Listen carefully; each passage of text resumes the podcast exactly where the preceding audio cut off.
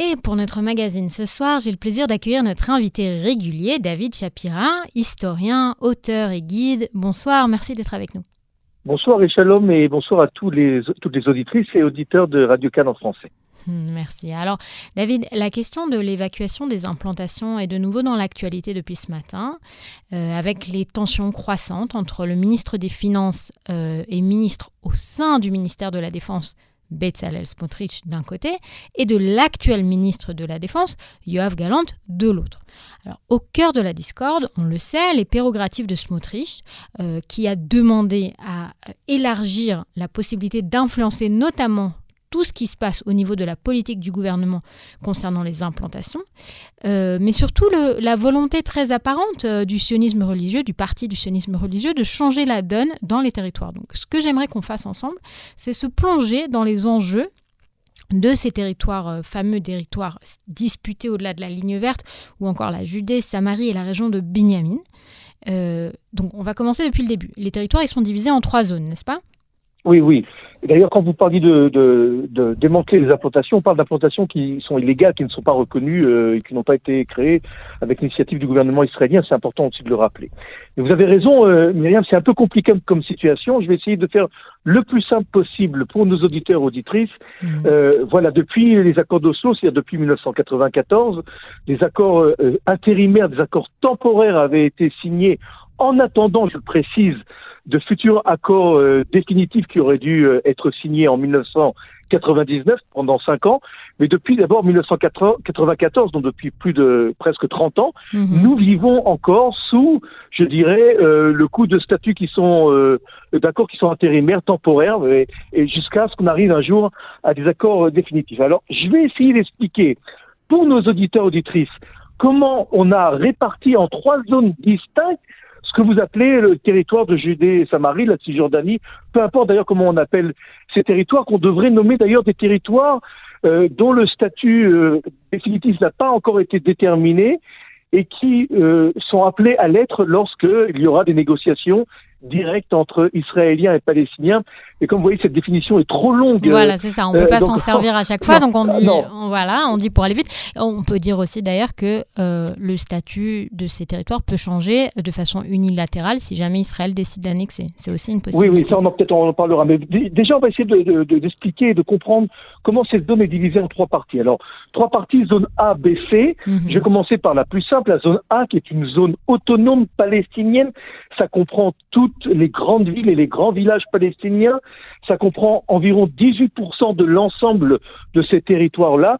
Et euh, ces zones-là sont contrôlées civilement par les Palestiniens, tout ce qui concerne l'éducation, les égouts, les pompiers, les trottoirs, etc., la circulation. Mhm. Et la sécurité est assurée par les Palestiniens, par une police palestinienne. La zone B, c'est une zone qui est hybride.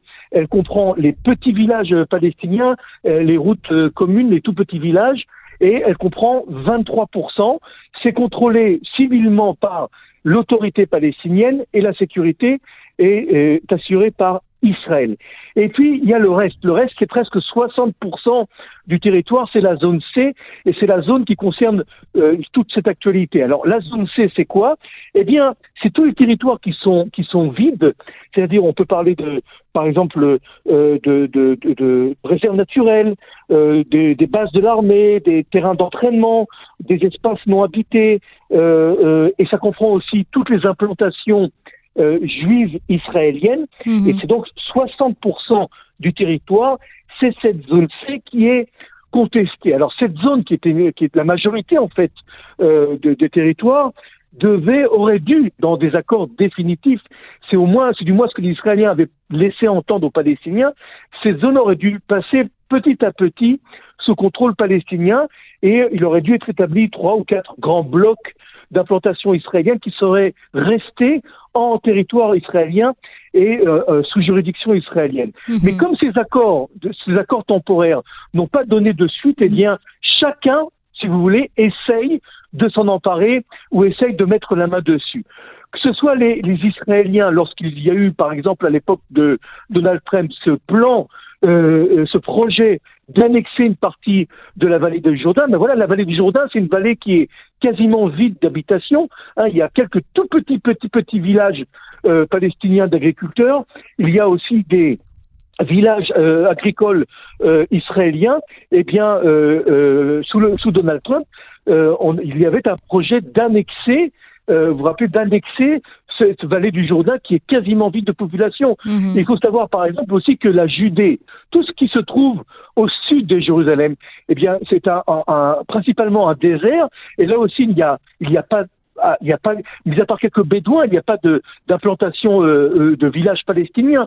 Mis à part la ville de Jéricho et la ville de Hébron, ben, si vous voulez, c'est le désert de Judée quand on va vers la mer Morte, c'est entièrement vide.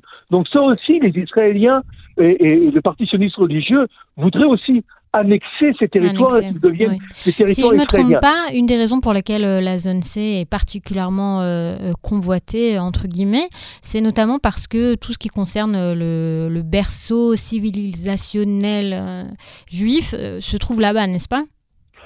Oui, oui, oui, et, mais pas seulement parce que on peut très bien dire que la ville de Hébron, la ville des patriarches, est un berceau historique. On peut très mm. bien dire que Jéricho l'est également et que Shiloh et la ville de Naplouse aussi. Mais dans, dans ces villes palestiniennes aujourd'hui, où d'après la loi israélienne, aucun Israélien n'a le droit de rentrer euh, dans ces zones-là, elles sont interdites donc euh, de visite aux Israéliens. Je pense que, eh bien, je pense que même le parti sioniste religieux a peut-être renoncé à annexer la ville de Naplouse de, et, et, de, et de, de, de Hebron, une grande partie de Hébron, bien que Hébron c'est un peu particulier comme, oui, comme statut. C'est un statut particulier. Mais euh, l'idée c'est aussi que c'est voilà que c'est un un rôle culturel, spirituel euh, dans la vie du, peuple juif. Aussi, mais ce qui se passe, c'est que vous voyez, du côté de l'autorité palestinienne, et là, j'ai regardé euh, une interview télévisée que Tzvi Khiskieli, euh, le spécialiste du monde arabe, du monde musulman, avait fait il y a moins d'un an. Et eh bien, mhm. l'autorité palestinienne, elle, est financée d'ailleurs par l'Union européenne avec des, des, centaines de millions d'euros. On parle de 500 millions d'euros a déjà commencé, elle, à annexer ou à préparer la création d'un futur État palestinien sur les zones C. C'est qu'il y a la bataille sur la zone C, c'est ça hein Absolument. Cette mhm. zone C, donc je vous dis encore une fois, cette zone C, en fait, c'est un champ de bataille euh, euh, entre euh, le sionisme religieux qui essaye d'agrandir les, les, implantations qui sont légales et euh, euh, qui essayent aussi de créer des implantations qu'on nomme illégales et qui vont être légalisées. Certaines d'entre elles vont être légalisées d'après une, dernière décision du gouvernement. Mhm. Et d'un autre côté, les Palestiniens construisent aussi énormément de façon illégale sur cette zone C. Alors, et, le chiffre, qu'on on parle de 1000 maisons par an qui sont construites grâce à l'Union euh, européenne, grâce au financement. Et là, tous les pays de l'Union européenne sont impliqués et veulent absolument qu'un État palestinien se construisent sur cette zone C, en plus de la zone A et de la zone B. Et il faut savoir que euh, euh, l'administration militaire détruit environ entre 35 et 60 maisons par an. vous voyez, il y en a 1000 qui sont construites. Voilà, c'est ça. C'est pour ça que notamment l'ancien ministre de la Défense, Benny Gantz, avait été accusé justement par, par le Parti sioniste religieux et d'autres euh, mouvements de ce côté-là de, de, bah, de, laisser faire finalement une, une politique du fait accompli ou de la, une annexion rampante finalement. Oui, absolument. Alors, je me bats faire l'avocat du diable, mais les Palestiniens qui vivent en zone C, et là aussi le chiffre est, varie selon, selon les estimations, on en parlera si vous voulez après, mais les Palestiniens qui vivent en zone C et qui veulent, pour leurs enfants, petits-enfants, obtenir un permis de construire, eh bien, euh, sur environ 1000 demandes, il y en a une quinzaine qui sont acceptées. Voilà, il y a 1,5% euh, de, de, de, de, permis de construire qui sont donnés, et ils disent, à juste titre d'ailleurs, on ne peut pas assez les hein, ils disent, l'administration militaire israélienne ne nous laisse pas construire des maisons alors qu'on aurait besoin de vivre, de construire. Donc, vous voyez, il y, a, aussi, il y a aussi une. Oui, il y a la euh, croissance naturelle de la population aussi, euh, bien sûr. Et alors, du côté juif, euh, ce dont se plaignent notamment les habitants d'implantation, c'est que par exemple, ce matin, donc la fameuse vigne qui a été détruite, que, que c'est fait, qu'il y a un double standard et qu'on détruit beaucoup plus les propriétés juives que les propriétés palestiniennes, etc. Donc, en fait, le, conflit, il est autour de ça notamment. Mais, mais dans les faits, c'est vrai, c'est vrai, c'est exact.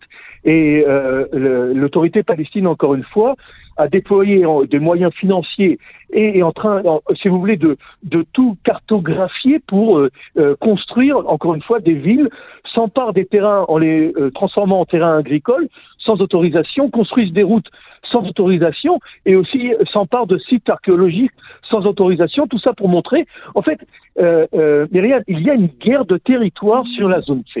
voilà chacun essayant de prendre le plus possible. il y a même d'ailleurs une tendance, et c'est pas la première fois que j'entends, qui dit annexons la zone C, donnons même la nationalité israélienne aux, Palestiniens qui habitent dans la zone C, parce que ça aussi, on parle de 80 90 000 Palestiniens qui vivent dans la zone C. Ce Donc, qui n'est pas beaucoup comparé non, à d'autres... d'un point de vue démographique, en fait, ça changerait pas non plus l'équilibre euh, démographique euh, d'Israël si on, on, ajoutait encore 80 000 Palestiniens qui deviennent Israéliens. D'ailleurs, je pense, hein, je vous le dis, et j'en suis pas certain, mais si on faisait un sondage parmi ces 80 000 Palestiniens, est-ce que vous voulez devenir Israélien et obtenir les mêmes droits euh, euh, qu'un citoyen israélien Je pense qu'ils seraient tous d'accord euh, de se détacher de l'autorité palestinienne et de vivre, voilà, oui, comme Israélien. D'ailleurs, comme vous le disiez très bien, c'était, ça faisait partie du plan Trump, ce qu'on a appelé le, le, deal du siècle, et c'était une promesse de, de, campagne de Netanyahou, notamment en 2019.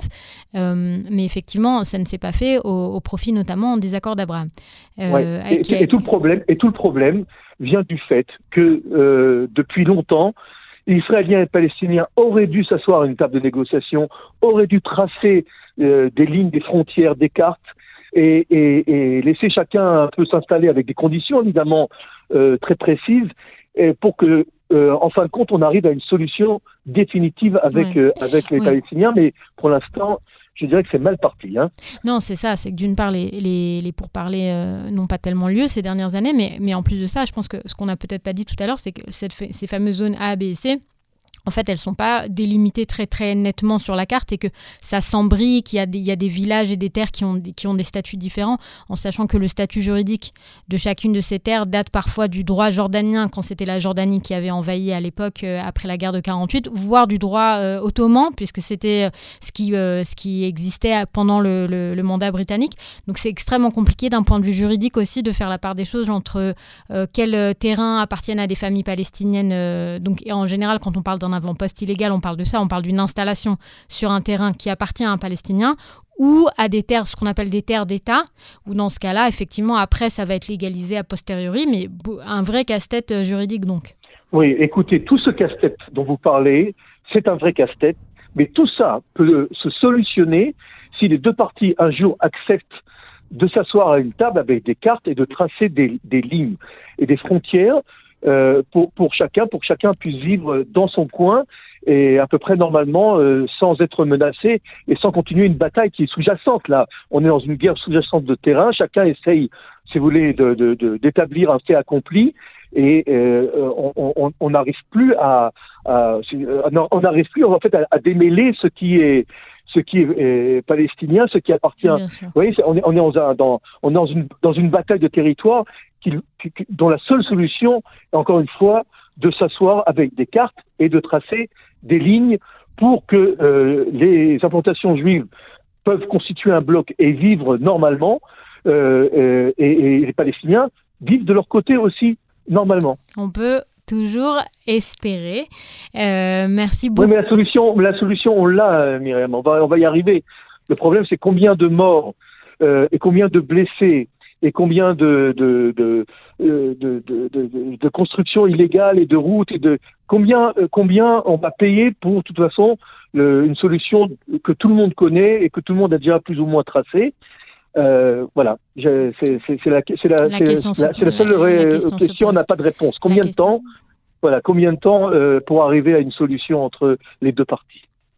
Merci beaucoup David euh, pour ces éclaircissements. Donc je rappelle que vous êtes auteur, historien guide. Euh, ça s'est senti, hein, la, connaissance du terroir. Merci beaucoup d'avoir répondu à nos questions ce soir sur Canon Français. Merci Myriam, merci. À bientôt. Shalom.